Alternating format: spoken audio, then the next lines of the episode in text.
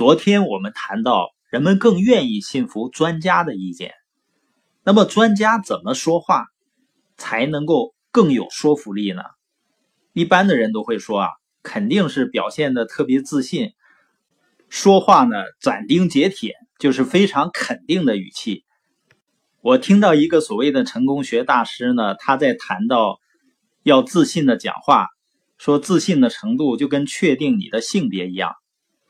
在某种程度上是有一定道理的，但是在生活中，那些阅历更丰富的人们呢，他实际上并不是很喜欢别人把话说的很绝对的。也就是，当人们认可你是专家的时候，如果你表达出一点点不确定，反而呢可能会增加别人的认可。比如一个专家啊，在一个饭店吃完饭以后呢。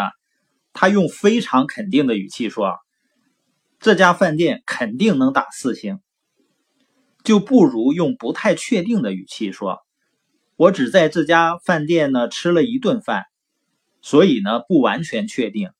但以我目前的体验来看呢，我会给这家餐厅打四星。”你发现这个专家的话呢只做了微调，但你觉得是不是不确定的版本？更可信呢？那为什么这样呢？因为人们一般都会觉得专家对自己的看法都非常确定，所以一旦专家流露出不确定的时候呢，大家的注意力反而被吸引过去了。如果专家的意见同样有道理呢，能吸引注意力的信息就会更有说服力。那这些研究对我们的启发是什么呢？就是跟别人交流的时候啊，千万别忘了强调你和你团队的专业性。如果呢，你的意见非常有道理，那么表现出那么点儿不确定性，反而会更有说服力。那今天我们聊的话题呢，就是怎么在谈判中巧妙的取得一些优势。可能有人说了，我好像不需要用到谈判吧？其实我们每天都在谈，你比如说协调各个部门的资源，你去影响老板做决策，甚至呢要求老板加薪，推动团队执行，或者说回家说服小孩子早点睡觉，这些都是谈判。那需要注意什么细节，能大大的提高你谈判的成功率呢？我们把这个细节叫先下手为强。我们经常在市场里看到这样的场面啊，买卖双方呢都不愿意先开价，总是说呢，你说多少钱吧，你给多少钱啊？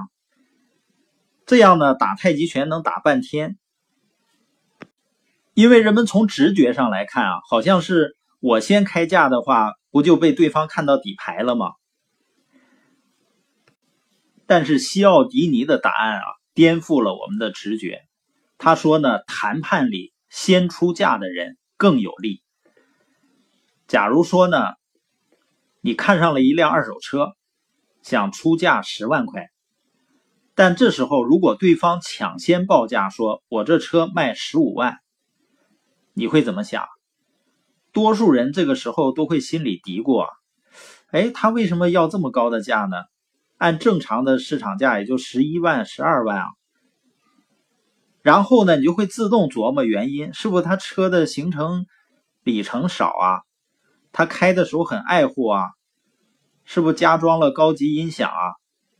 那后面的谈判呢，你就很容易被锚定在十五万的开价是不是合理的问题上。锚定的锚呢是船锚的锚，锚定呢就是固定的定，这是个心理学的词汇。意思是你被别人定了个参照点，后面呢即使有变化，也是在这个参照点上调整了。比如说那辆车他定十五万，很可能最后十三万你也买了。所以呢，谈判的套路是一定要在合理的范围内抢先开价，把对方锚定在你的价位上。那你可能要问了，我不可能每次都先发制人吧？万一对方抢先开价，我怎么办呢？那这里面有一个反擒拿的手段，就是参加重要谈判之前呢，你要把你的价格还有它的合理性一条一条的写下来。这样呢，万一对方抢先开价，这份清单会帮你对抗自我怀疑的声音，你就能绕开对方价格锚定的心理陷阱，坚持住自己的价格。那具体报价有什么技巧没有呢？实际上，报价越精确越好。一般人是怎么报价的呢？很简单，就是四舍五入凑个整。比如说，这个包两千块钱你拿走，那双鞋呢最低一千八。他们以为整数报价会让客户更容易接受，但其实恰恰相反。如果你把报价定成一个非常精确的数字，比如说呢，这个包是两千两百一十八，那客户还价的幅度就会小很多。这是什么道理呢？行为学家发现呢。如果你报价非常精确，那对方容易认为你是花了心思准备过的，是经过周密计算才开出的价码。他觉得你比他专业，那就不太敢乱杀你的价。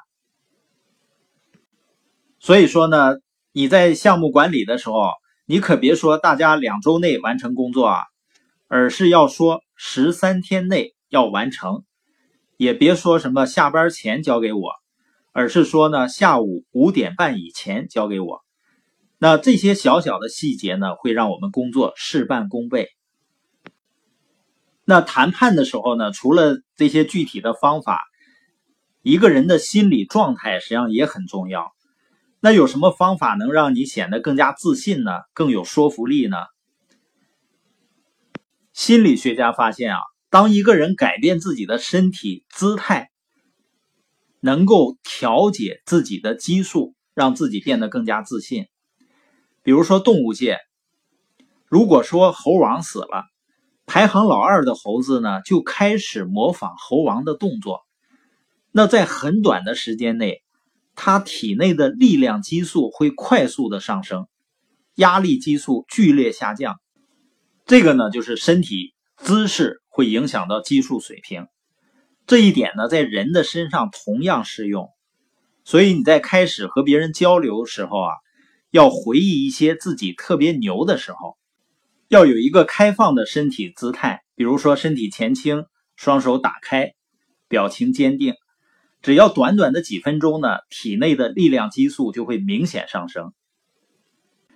这就是我们聊的如何在谈判中取得优势。